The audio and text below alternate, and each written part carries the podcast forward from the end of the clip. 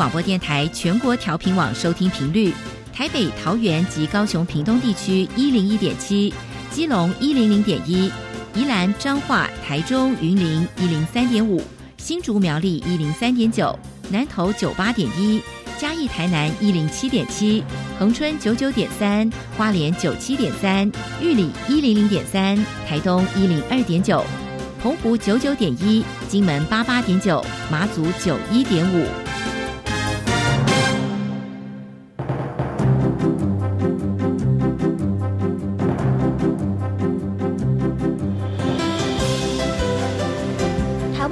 要怎么做，才能使孩子面对未来的社会呢？当我们期待学习者改变的同时，也期待教师的教学方法跟着改变，家长的观念也一起改变。一起携手，协力同行。于林校长带您探索、自发、互动、共好的十二年国教新课程，听见台湾教育的改变。欢迎收听《国教协作向前行》。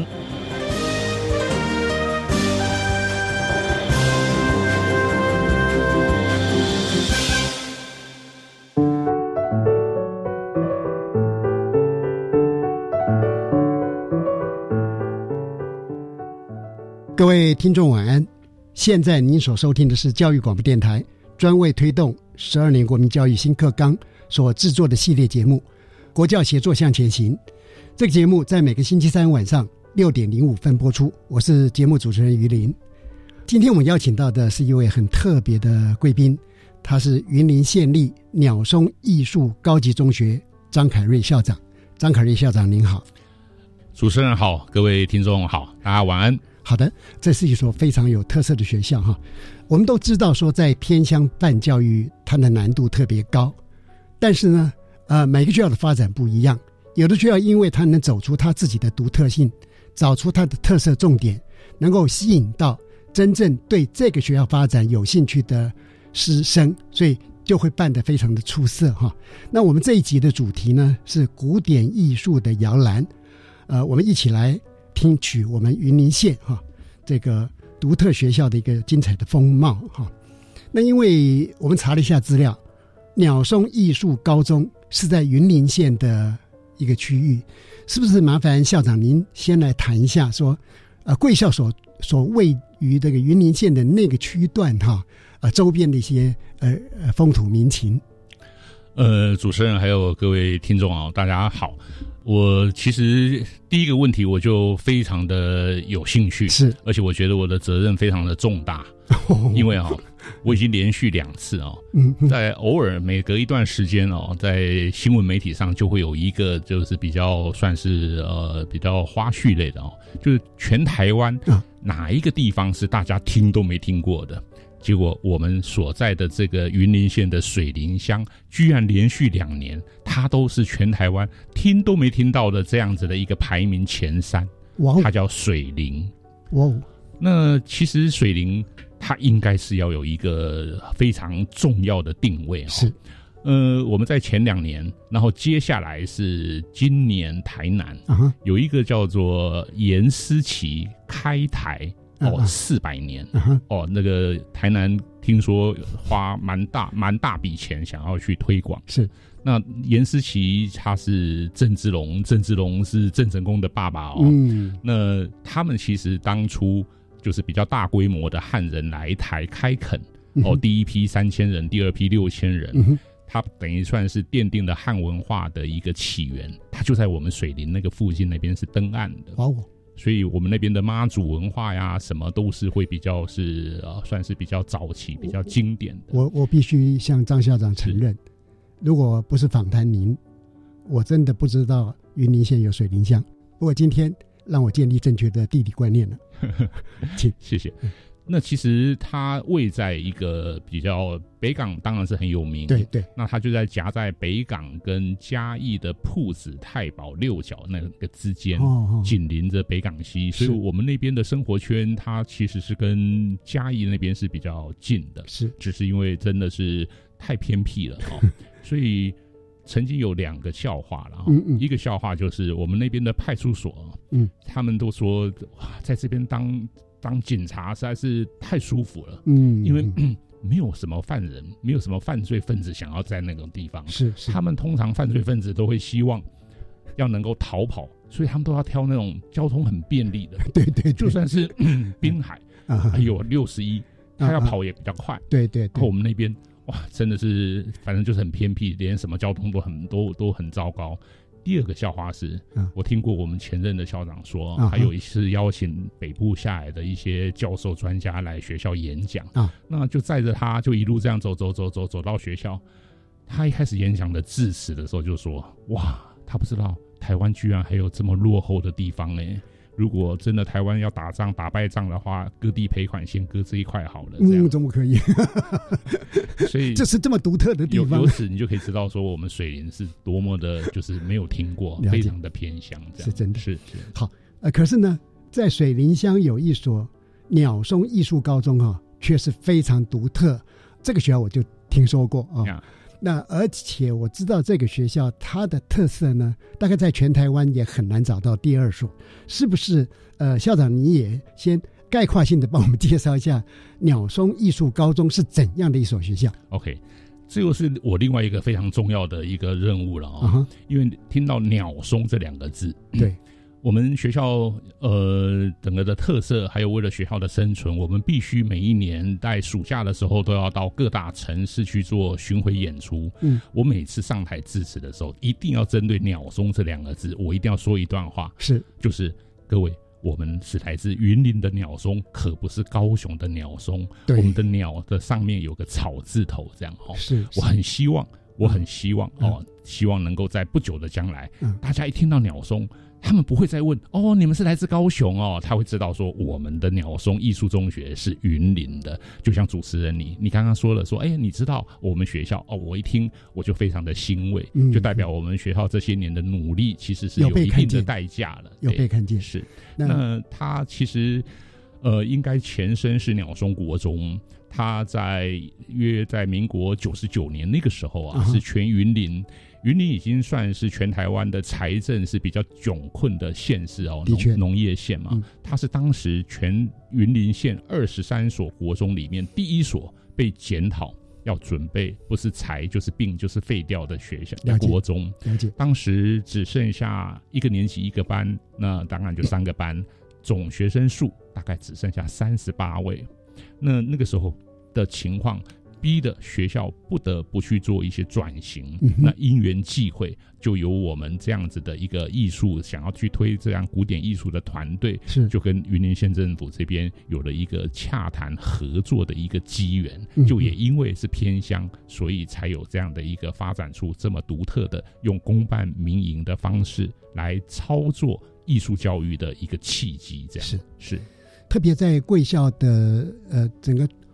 办学理念里边很强调古典艺术啊，是这一点，待会儿也请校长再为我们来做说明。因为特别强调古典艺术哈，会代表有不同的意义跟价值。第一个代表贵校呢是很坚持某些哈可以放诸四海皆准的一些艺术价值啊。那但是当然你就会面临挑战跟困难啊。那是不是请校长谈一下你们办学理念哈？这么独树一格，那。必然的，必须在课程上面有它的特色安排。那贵校是怎么来处理这些课程？OK，首先要先从比较上位哈，应该是先提到，在不知道各位听众朋友有没有听过神韵艺术团？嗯，有听过。他在这些年呢，他算是在国际间算是也小有名气了哦。大家平每每一年都会在各大城市、各大剧院那边演。那当神韵在前些年也在台湾这边在演出的时候，那就有很多的一些观众看到以后就会很有兴趣，很想也自己的孩子也有这个机会能够上这样的一个舞台啊，不管是跳舞或者是音乐。嗯哼。那所以当时呢，引进神韵的这样的一个基金会，其中有一个人就叫做张清溪，是他是前台大经济系的一个教授。对，那当时也是他把神韵引进来，那他就接收到这样的讯息的时候，他就开始在全台湾到处开始在找一些可以呃来办这样子的跟神韵的艺术样态有关的一个学校。嗯那因为神韵它比较是属于古典的，包括舞蹈是以中国古典舞。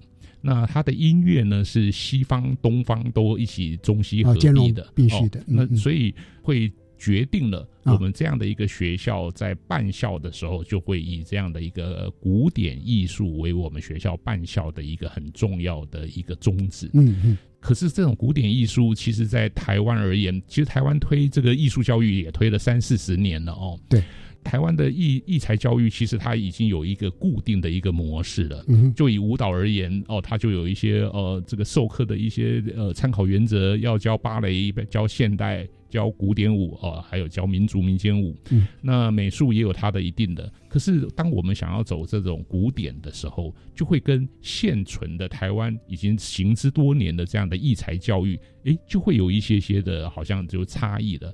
这个时候还好。有一个实验教育是，那这个实验教育呢，我们采用的其中的一个叫做公办民营是，那这个公办民营呢，其实就提供了一个可以让我们有可以去发挥比较不同于一般的艺才教育，所以他的确是就有了这样的一些因缘际会了。嗯，是这样听起来哈，呃，我觉得会更有意思。为什么哈？因为。贵校能够坚持在古典艺术这个发展呢，它会满足部分有这种艺术才华的孩子，那往这个方向来走，因为用了实验教育的这样的一个办法，他才能跳脱原有的课程框架哈。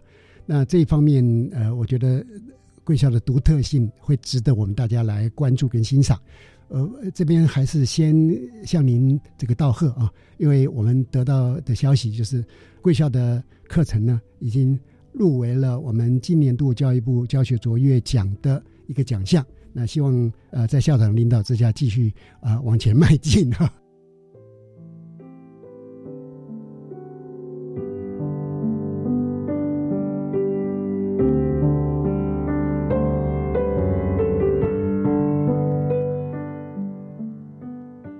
为你很多的特色课程，那是不是能够先介绍一下贵校有哪一些呃艺术的班次？那么又是怎么样来安排他们的授课内容？还有这些孩子他受了这么这么样的非常呃精密的一个教学的一个学习内容之后，他们毕业之后，不管是升学啦或者其他方面的发展是怎么样的？校长是不是也为我们做一个分享？是。呃，我们学校的艺术类科有舞蹈、音乐跟美术。那在国中，我们还有一个就是照顾在地原来鸟松国中的在地的社区的孩子，会还有三个就是国一到国三的普通班。是，那又有国中部跟高中部。那各位就可以去算一算哦，就说我有三个类科，那国一到高三有六个年段，那就是六三一十八，对，然后再加上国中有三个普通班，嗯，所以我们总共有二十一个班，嗯，那二十一个班里面，我们有十八个是艺才班，嗯，所以我们是一个算是艺才班的纯度，用纯度这两个字来说的话是。比例非非常高的，全台湾像我们这样子的一个哦，很多都是十几个班里面有挂着一个美术班，哦挂着一个音乐班，啊我们这边不是，我们一进到校园里面。尤其是进到数科的学习环境，嗯，哇，你要不是看到有橱窗般的舞蹈教室，要不然就是耳朵听到的就是一些传出来的一些钢琴声啊、小提琴声，就全校是充满了，就是完全就是不同于一般乡下偏乡的那个学校，它就是那个艺术氛围就非常浓厚了。嗯，那我们的国中呢，会以艺才班的这样子的方式来操作。我们的这三个类科是那，所以呢，包括我们的一些弹性课程，这些都完全都是规划到艺才班这边来。嗯，那我想可能要跟听众朋友特别分享哦，就说哈，我们就算是舞蹈班、音乐班跟美术班，我们的上课的内容还是有很大的不一样，比如说。呃，以舞蹈而言，从台湾的国小，甚至外面的补习班，到国中、到高中，甚至到大学专业的舞蹈系，他们通常都是到大三以后会分流。对，在还没分流以前，都是芭蕾舞、古典舞、现代舞和民族民间舞，舞四个舞种混着教。对，可是我们学校却是以侧重古典舞，辅助民族民间舞。是我们的芭蕾跟现代是没有教的。哦，好，这件事情就已经是独一份，别的学校从来没有的。对对。那我们的美术呢？我们走的就是那种。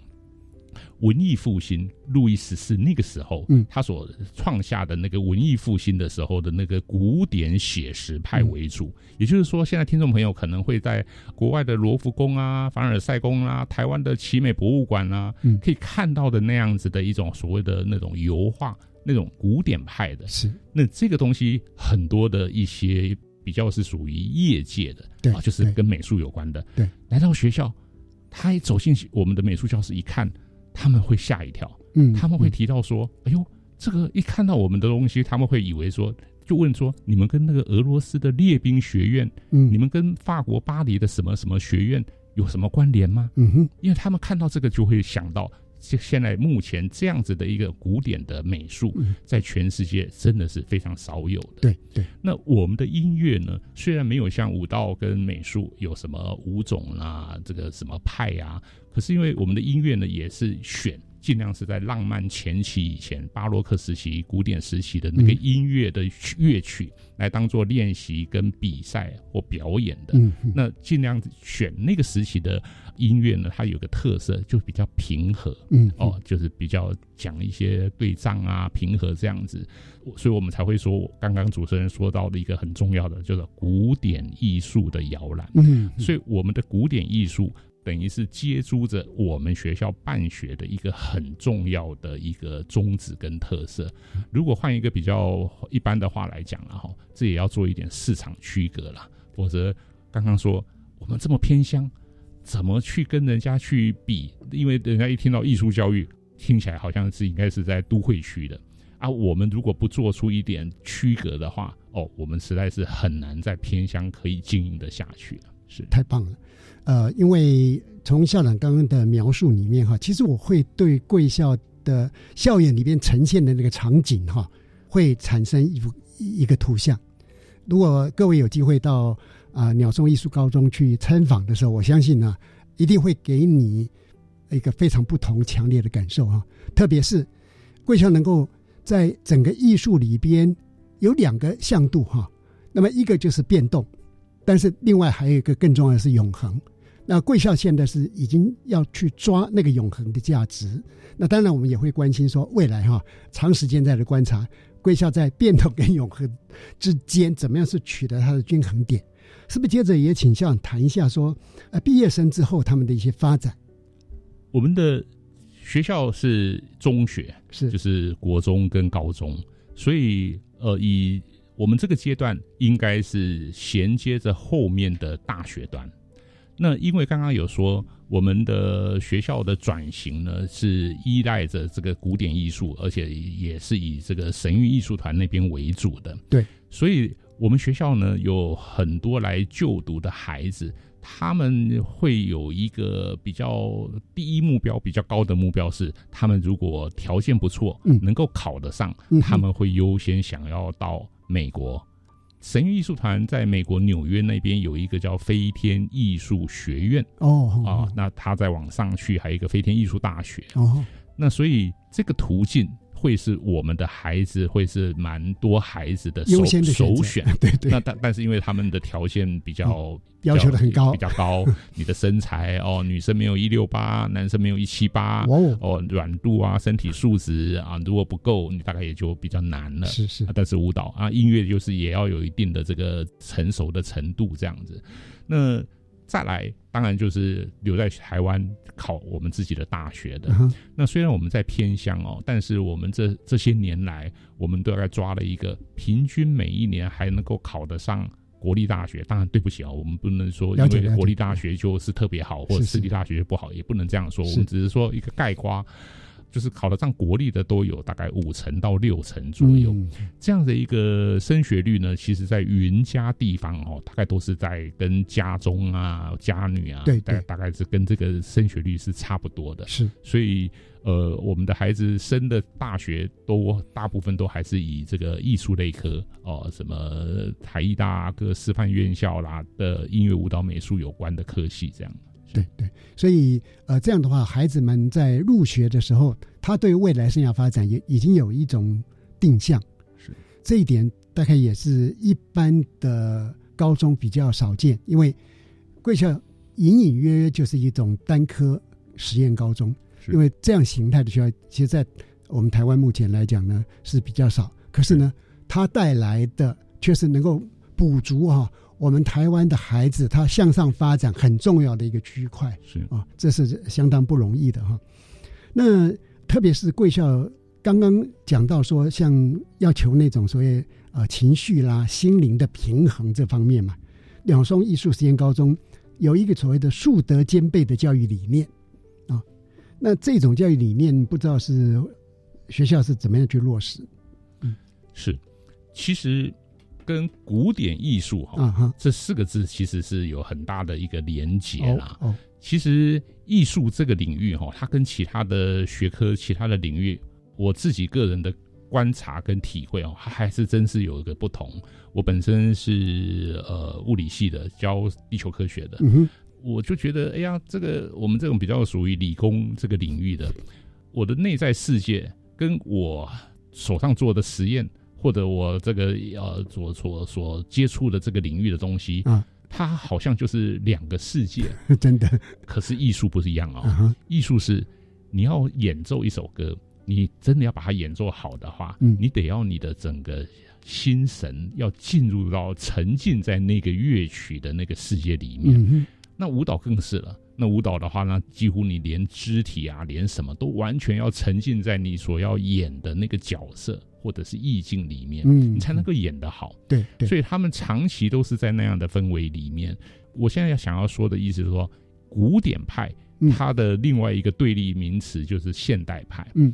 那在古典里面，其实我们会比较讲究的是一种呃比较规范、比较讲究一种就是有一定的规准的一种。那现代派会比较是说，哎呀，我就是让我们的个内在的情感能够有一个比较呃好的一个发挥啊、发扬等等。那所以我们古典艺术啊，其实。它有一个从以前的整个学习的过程里面，就非常讲究一个你内在跟外在的一种互相的一个一个搭配的东西，这样子。那古典既然比较讲的是规范，对，所以跟我们比较传统一点的内在的那种品德、价值观，它就有蛮高的一个连结了。是，举例说明我们的。美术的孩子啊，他坐在那边，他拿起画笔，他要能够耐得住心性，嗯，他要能够想办法要让自己要能够静下来，嗯嗯。我们的武道，他那个开始，其实不管这个开始到后来，他们其实要忍受那种身体那个拉筋的痛，还有跳的时候容易会有一些受伤，是那个吃苦的能力，嗯。那音乐非常讲究的是自律，嗯。他经常都要一个人，你就是老师就规定你一首曲子啊，我下个礼拜我再来跟你验收。嗯，所以这些呢，都变成他们跟自己内在的那那种那种关系是很很很密切的。那更不用说他们平常要去演绎的那些内容。哎，贵校的整个教学的方式哈，跟课程内容的安排真的是非常有独特性啊。我想呢，呃，我们就先请听众朋友听一段音乐之后，再来继续请教张凯瑞校长。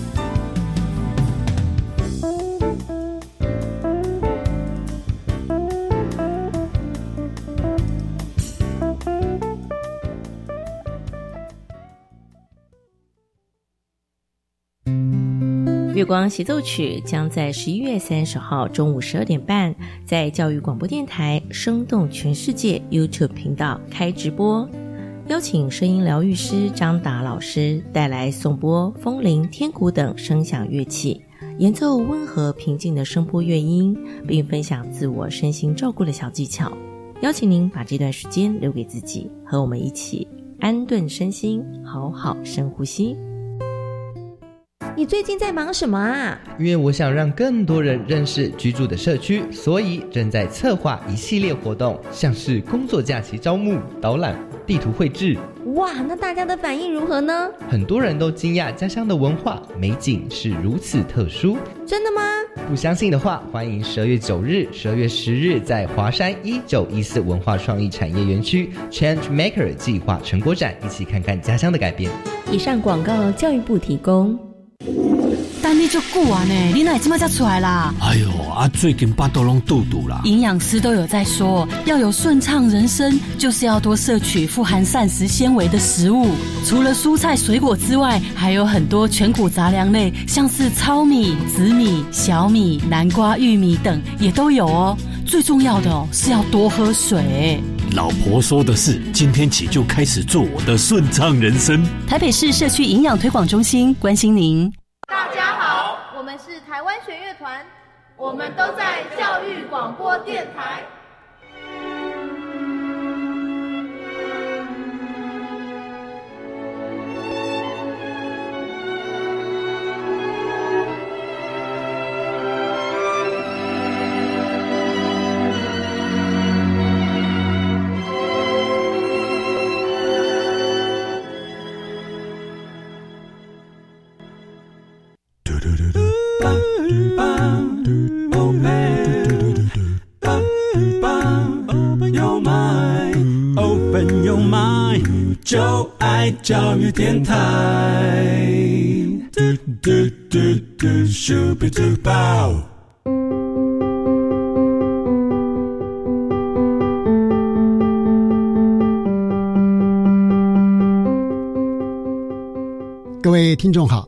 您现在收听的节目是《国教协作向前行》。我们今天谈的主题是古典艺术的摇篮。访问的是云林县立鸟松艺术高级中学的张凯瑞校长。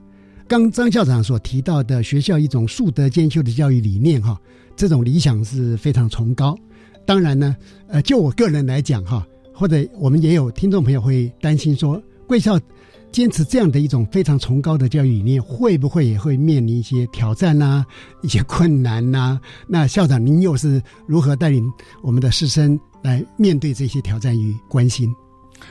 我先说说这个学校的转型哦，嗯哼，因为在偏乡，然后我们又是办的又是艺术教育，一般而言，艺术教育本身它的耗费的成本就比较高。哦，相当高，因为音乐要琴房，你还要有个别琴房，要有大的琴房，要隔音哦，要吸音。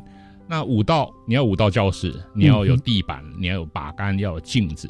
这些都是跟一般的学科里面所需要的东西又不一样的，那更不用说师资了。对，那因此，在一个偏乡，而且是一个没落了、快要经营不下去的一个普通的学校，要翻转成艺术学校，它这里面要克服的光是改建这个事情，然后再加上公办民营这个体制。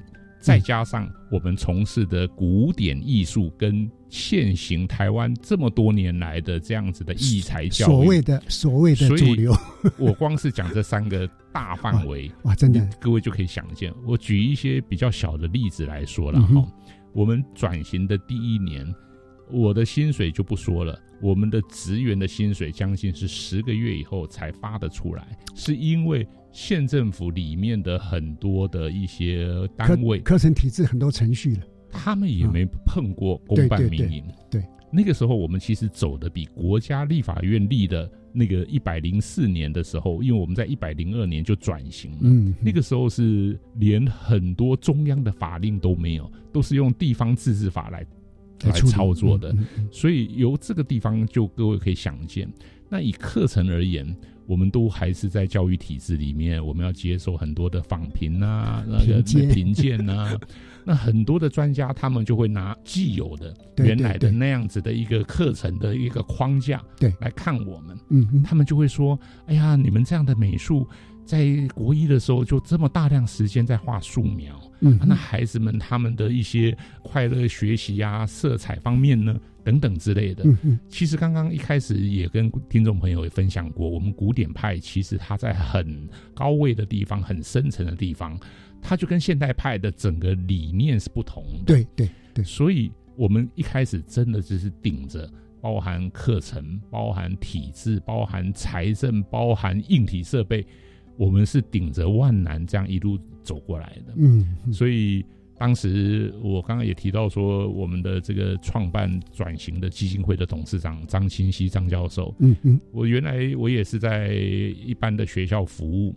那我刚来到这边的时候，我看到他，他是在一个已经废弃多年的国小，他在那边就一间。熟悉的普通教室里面用木头非常薄的那个木头，旁边呼吸声音、打呼声音都可以听得到。嗯，隔了六间房间，张教授的房间是其中一间。而我过去帮忙 的时候，那个时候我还没有过去当校长，只是过去帮他们写写计划的时候，我就住在他的房间。嗯，我就看到哇，这一位台北这么算是小有名气的教授，居然也愿意窝在这样这么偏僻的乡下来做这样的事情。嗯，那其实。跟张教授或者跟着我们这样就想说来来为偏乡啊，来为这种艺术教育做点事情的，也是大有人在了哈。嗯，所以我们很多的人也都是抱着这样子的一个想要，呃，能不能办出一所在台湾比较不一样的一个学校，然后他在这个偏乡这样扎根下来。那后来就很很多越来越多的同路人看到我们。哎，就纷纷的就开始加入我们了。嗯，所以有人捐古董家具，嗯，有人把它经营了半个世纪的一些那个石膏，嗯，包含模具，包含技术，还有它的里面的三四个工厂的那个那个那个那个范畴的那个那些模型，都整个都捐给我们。嗯，所以这一路走来，虽然辛苦哦。但是我们的辛苦呢，也引来了很多的同路人。是，所以呃，贵校经过这一段披荆斩棘的岁月哈，我相信累积出来的能量也好，或者实质的成果，像刚刚讲各界做了这么样积极的回应哈，呃，我相信是还有很多感人的故事。是，我们有机会再来呃听您呃来说故事。是，那至于说素德兼备的这个教育理念，有没有一些相关的策略或做法？嗯是，因为我们是实验教育，所以在做这种实验教育的时候啊，通常在入学前都会要很充分的要跟家长跟孩子要先做沟通。嗯，所以通常尽管我们是很偏乡，我们都会希望你想要来就读的，请你来学校这边来参观一下。嗯，那我们谈一谈。那在谈的时候呢，其实我们就会把我们学校办学的理念，比如说，呃，我们会很希望在男女。交往方面哦，可能还是要崇尚这种比较传统的，是哦，不能像现代这个男生女生这样子，好像都比较没有什么分际这样。嗯哼，比如说山西，嗯哼，这个什么手机啊、平板这些，我们还是希望说孩子们就是能够用比较高度一点的管制的方式，是让他们能够。平常我们是不让他们碰手机的，了解。只有到了晚上的某一个时间，才让他们拿手机去跟家里联络。是，像这些，我们都很希望在入学前就先讲明白。然后入学以后，我们当然也会安排一些，比如说我们是住校达百分之八十几，刚刚有谈到。对，所以早上起来的时候，我们都会有一种可以锻炼身体，然后又可以缓和心灵。哦，在一般的艺术学校，有人是做瑜伽哦，我们也会做一种这种比较缓慢圆的一些一些一些一些健身的一些动作哦。然后我们的课程里面，我们会有一些是专门跟品德跟文化有关的，叫那个叫做艺术与道德的课程。嗯，那这些我会觉得说，当然它都是一些比较有形的，比较无形的是说整个学校。从老师我们在招募我们的教职员工的时候，就已经说明学校的办学就是要以这样子的一个素德为主的，所以包含老师们说话，在教在班级经营，在方方面面，我们也都希望说不要用那种很传统的啊，比较高压呀或填鸭的那种方式。所以孩子在这样的氛围，这些都还其次，真正让我比较吃惊的是艺术教教育本身，因为哈，就以美术而言好了。他们在画画的时候，有一个东西叫做笔触，画出来的那个笔。触，他们老师可以从那个笔触可以观察得出来，这个孩子他最近的心神不宁，嗯，你是不是有心里面是不是有什么比较矛盾的东西等等，这样的情况，孩子也会自己也会发现，去自我觉察。对，当他发现的话，他心静下来的时候，他画出来的东西他自己都很压抑，嗯。他会有一种自我觉察、自我实践。对，他只要愿意把心放一放，他只要能够把心心能够调到那个他那个跳出来的舞、拉出来的旋律、画出来的笔触，他自己就会察觉，自己会从实践中会去察觉自己内在跟外在的那种相呼应的部分。这样太棒了。是呃，所以贵校这种独特的教育理念哈，我认为可以为我们。台湾所有一般的学校呢，做一个对照。那我觉得我们应该有更大的包容性，让各种不同的教育理念，它可以在学校里边去实现，而且呢，可以去回应到说孩子们他的真的学习的需求哈。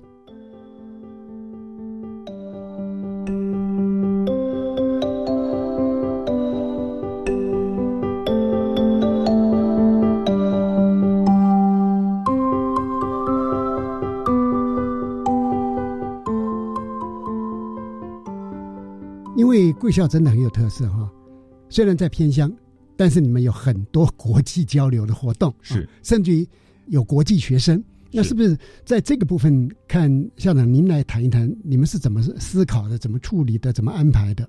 是应该跟刚刚一开始说的时候，跟神韵艺术团这个有关了，是因为神韵艺术团它有好几个团在全世界在演的时候。就很多各个国家的一些家长跟孩子就会很羡慕，很想要去接触、去去学这样子的一个艺术。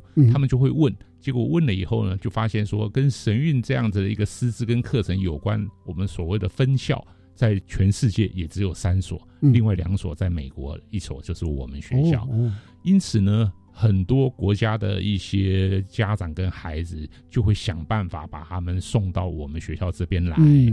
那要用疫情来做一个切割哈，因为疫情的确那两三年那个国境边境的那个那个那个封锁，的确对于我们的外籍生造成了蛮大的一个冲击哦。嗯，我们在疫情前最高有来到快三十个，我们全校的呃学生数大概三百到四百左右，当时外籍生已经来到二十九块三十，哇，接近十分之一了。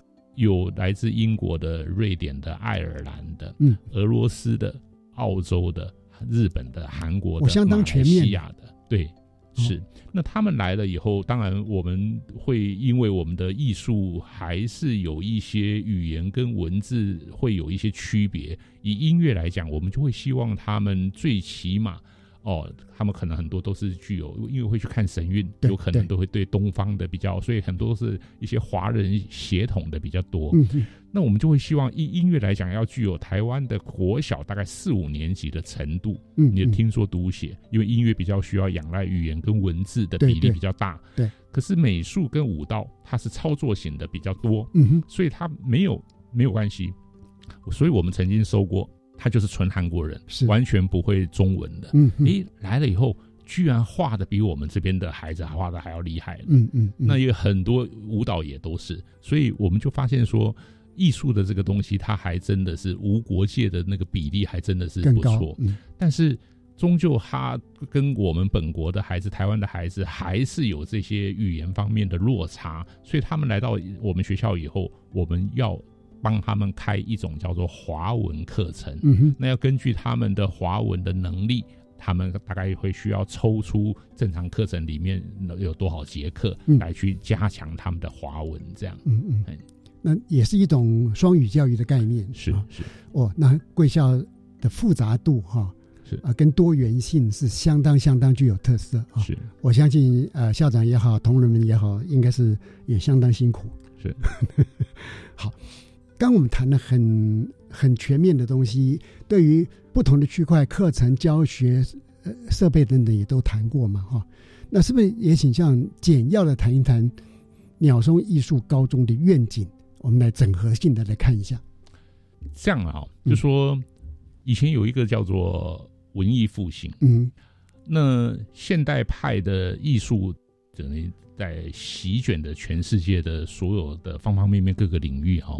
那但是美这个东西哦，不管是音乐、舞蹈、美术，他们都有一些奠基在那个美学的那个这个美的东西，它还是有一个大家共通的，来自最原始、原汁原味的东西。对，那个东西其实就是古典啊，嗯，就是最源头的东西。嗯，那所以我们会希望说，随着学校办这个我们这样的一个学校。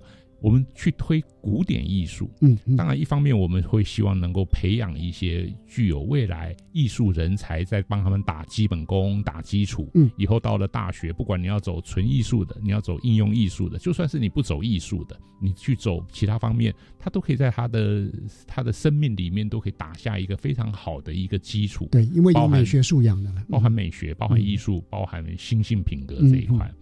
我们更希望的是说，随着我们学校在办这样的一个古典艺术，嗯，也能够去平衡一下。哇，现在已经不能光是讲科技了，现在 AI 都出来了。当人类的那种整个文明越走向一个往现代科技一直在往前走的时候，其实很多的东西，我们还是要能够去回头去看一看人类比较原原本的东西，而且那个东西还是一切的一些根本的东西。所以我会很希望是说，学校能够透过我们这样的一个学校的样态，能够去唤醒更多人对这种古典艺术、对美学非常的基本的那种原理原则的东西的那种呼唤，他大家对这个东西的一个重视，这样子。嗯，是。呃，从刚刚校长的介绍里面哈，让我对这个学校有一个全新的一些想法。那您的描绘也会让我对这个学校的形象有一个描绘。那么您能不能对一个我像我这样还没有进到贵校过，再多做一点说明，让我对好像在我脑海里面能够产生一幅图像？OK，嗯今年三月啊，有一个旧金山艺术高中啊，他来我们学校访问。那有两个礼拜，他反正有一些课程，他就会跟我们一起上课哦。他们从桃园机场，然后一路就坐了游览车，就一路要走到开到我们学校的时候，他们校长跟我后来跟我们说，他 说哈，越靠近学校的时候，他们的孩子就非常紧张，他们就一直说，我们真的要去那里吗？我们要去真的要去那里吗？因为他们发现怎么房子越来越矮，房子越来越少，房子越来越破，这样。他们就越来越惶恐，嗯，可是当他们进到学校里面以后，一进到教室里面一看，哇，就好像里外是一个大反差。世界。他们用那个叫平行空间这样的概念来来描述，是是。呃，时间的关系，是不是？麻烦张凯瑞校长为今天的访谈做一个总结？是。我想鸟松艺术高中哦，它真的是在台湾，在整个教育界哦，它算是打开了一个很特殊的一个窗哦。嗯，从这个窗里面，他会看到包含实验教育的样态哦，可以用这样的方式来操作。包含艺术可以用这么古典、这么原汁原味的美感的东西，可以这样子来呈现。是，所以我们很希望能够透过这次教育广播电台，还有我们这样子的一个教学卓越，最好是能够得金奖了哈。如果得了奖的话，我相信大家透过这个窗户看到的东西，会更多人看到。嗯哼，哦，我想这是我今天来这边一个蛮大的一个心愿，这样子。好的。呃，因为时间的关系哈，我们希望有机会呢，再来继续请校长来介绍这个非常精彩又独特的学校。呃，感谢张校长今天到电台现场跟我们分享。张凯瑞校长，晚安。各位听众，晚安。欢迎你们有机会来我们鸟松参观，谢谢。本期节目的主题讨论就到这边告一段落。接下来由白天主持的笑声飞扬，让我们一起来听听校园中的精彩故事。你所不知道的校园新鲜事，都在笑声飞扬。欢迎来到笑声飞扬单元，我是白天，邀请到新北市石门区前华国小总务主任江明言主任好，主持人好，各位听众大家好。主任分享一下，就是学校大概位在哪里呢？好，没问题。当你如果今天打开台湾的地图，看到最北方的地方，那个地方就是我们的前华国小所在地。那我们前华国小非常特别，我们位在的地点叫做茂林社区。那通常呢，我们的学校名称都会因为当地的地名而改变，嗯，可是我们却是在茂林社区的前华国小。那为什么会是这样子呢？其实我们原本也是在山脚下的一个部分，但为什么现在移到山上？茂林？是因为我们在当时候建立十大建设，嗯，合一场的时候呢，我们整间学校搬迁，从山脚下移到山里面去，所以才会变成现在在茂林社区的前华国小。就是所谓的遗世独立嘛，哎，对，没错，好像是桃花源里面的一个小村村、小学校，对对对，就是很像仙境一般的哦。对，老师可以跟我们分享一下学校有什么比较特别的课程吗？我们学校的特色课程就不得不提到我们学校的历史。在日治时期的时候，我们的前华旧名叫做阿里棒，那个时候还叫做阿里棒六十三号番地。嗯，附近的人家都是盛产茶叶、红茶。我们的红茶呢是当时进贡给日本天皇的贡品，嗯，所以是非常有名的一种茶叶。后来因为合一厂的建立，有了其他工作可以选择，所以附近的人家慢慢的、慢慢的没有在种茶叶。嗯现在只剩下。少数的人家有在种茶，那就是有校友看到了这样的状况，觉得说不行，应该要让我们未来的学弟学妹们还知道说，哎，我们过去的家乡还有曾经有这段历史，曾经有这段故事，于是捐赠了我们学校几株茶苗茶树。那从那个时候开始呢，我们学校就会有所谓的茶叶的种植课程，采茶、制茶、揉茶，教导孩子们。关于茶的各种知识，嗯，这是我们学校一个特别的茶叶课程。那在新北市呢，我们学校也很特殊，因为我们是在学校里面自有一片三百平的茶园。对，嗯，好特别哦，在学校里面居然有三百平的茶园呢。是的，没错。老师，你可以跟我们讲三百平大概多大？我们这个录音室啊，大概有几间？这个录音室，如果以这个录音室来说的话，大概需要差不多六七十间，可以装满。我们所有的茶茶园的茶苗，六七十间真的蛮多，要跑很久哎。对啊，对啊，一眼望过去，你会发现，就是说，哎，好像你的视线范围里面充满着绿色的茶叶。采茶一次要采多久呢？我们通常会是花两天的时间进行采茶。其实采茶需要有非常快速的一个过程。对，你要采完之后，马上把它拿去晒干呐，然后揉捻之类的。嗯，对，所以都要跟时间做赛跑。嗯，老师，我们前华国小的同学大概有几位呢？我们学校非常的特别，目前只剩下三十几位的学生而已。吓一跳，我以为只剩下三位。没有，没有，没有三十几位，虽然说也是很少了。三十几位的同学，他们要采茶，应该要采很久吧？是，所以你们要另外再请专业人士来帮忙采。通常会跟其他学校做合作，因为我们学校其实是这样，非常的漂亮。刚才有提到一室而独立，一室独立，桃花源的感觉，没错，这就是形容我们学校最好的形容词。因此呢，常常会有什么机关单位，像是福人社，对，或者是说其他学校合作的附近的学校，像是。新华国小或是中泰国小，嗯，会到我们学校进行一个采茶的交流活动。哦，那我们就可以趁这个时候得到免费的劳工了。就是学校跟学校之间的结盟，是没错。结盟之后，也可以互相学生交换去做一些不一样的课程。对，没错。因为毕竟小学校你能够发展的事情或是一些活动，嗯，是有限度的。对，但是跟着联盟学校一起进行活动的话。会让整体的学生得到更多的收获。嗯哼，老师，我们想请教一下，因为学校曾经最鼎盛的时期有四百多位同学，是到现在变成三十多位同学。您在这个学校会不会觉得说，好像有一点意犹未尽啊？一定要把学生复兴到当年四百位大校这样子，装得下吗？现在学校，我们学校其实如果说真的是装得下，嗯，那对于主持人，您刚才问我说有没有这种想复兴的感觉？是。这个还蛮特别，第一次有人问我这个问题，就是说想把它复醒。嗯，因为其实我比较印象深刻，对这种类似的学生问题，我比较印象深刻的是有一次有人问我说：“哎，你们学校这么小，嗯，为什么不干脆考虑裁掉或并掉就好了？” 对啊，因为这么漂亮的学校，应该是把它扩大啊，因为一世独立，热闹一点，小孩多生一点。没错，我真的印象深刻，就直接问说为什么不裁掉或废掉之类的。你应该心在滴血吧？我都已经来这边教了，因为这边非常偏乡了，对不对？算是新北市的特偏学校，嗯，但其实听到这样的问题，我虽然会惊讶说会问我这样的问题，因为第一次见面就问这样的问题很特别，嗯，但其实内心中没有特别的。冲击，嗯，因为其实可能也是觉得说，或许有一天学校如果不够努力的话，会被自然淘汰。主任应该是住在学校里，哎，对，没错，所以会特别爱学校。因为该怎么说，其实我在这间学校目前是只有第六年而已，嗯，但是待过了不少的。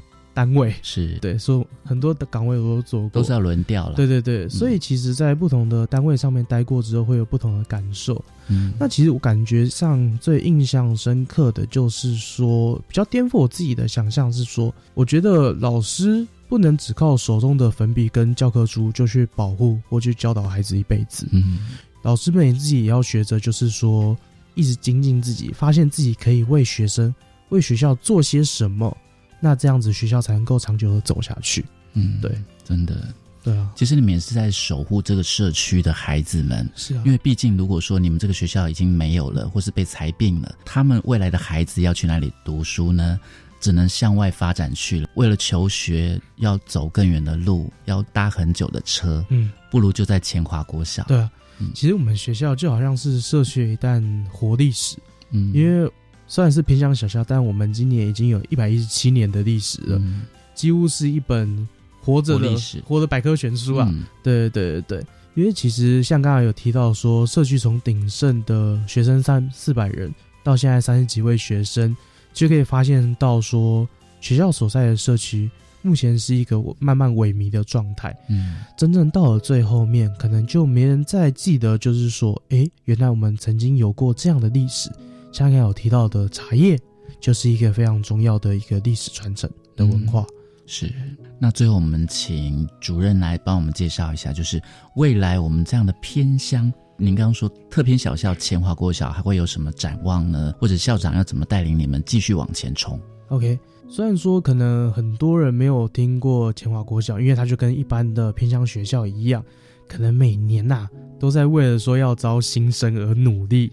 不过，其实像我刚才讲的，这边有一群老师，他们都不愿意放弃这边偏向的孩子们。我认为教育是一块市场，一个自由的市场。那家长如果说认同你学校的理念，那他自然而然就会到达这边学校去就读。那我非常高兴，就是近几年真的有慢慢感觉到说，临近区域的，因为我在石门嘛。像是金山或是三支的一些家长，有把孩子们送到我们的山里面的这间小学校来就读，是慢慢陆陆续续有这样的情形出现。我相信这是因为我们老师们的努力，我们的教学受到了家长的肯定，因此才能够慢慢的有这样的进步。嗯，对。那我们最后再补录一点点好不好？OK，我们想请教主任哦，你当初是怎么样想要来到这所学校呢？是？被它的风景所吸引了，被茶叶、被茶园吸引了，还是你不是你心中的预期？但是来到这边，你又爱上了。其实那个时候真的是因缘巧合，嗯，因为其我本身蛮喜欢泡茶、喝茶的。那想到就是茶，说，哎，哪间学校有什么特色？嗯，然后看看看，哎。这间学校有茶园呢，是感觉应该会非常有趣。那因此就把它填在我的第一志愿里面，所以就非常幸运的到达了这间学校。那果真这间学校是一个非常棒的地方，因为它的风景、它的故事真的值得你慢慢的去体会，慢慢的去品尝。假如说你真的没有来过前华的话，真的很欢迎你到这边来看看、走走。真的，我相信今天播出之后，应该一堆人都说我真的没听过，包括白天我也是没听过有前华国小。我们真的是长知识了啊！今天也非常开心可以邀请到我们新北市石门区的前华国小的总务主任江明言主任跟我们的分享哦。谢谢主持人，谢谢你，拜拜拜拜。我是白天笑声飞扬下次再会喽。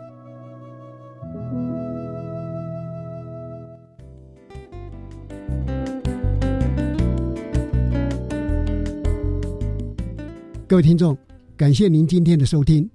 国教协作向前行在每个星期三晚上六点零五分播出欢迎您再次准时收听。再会。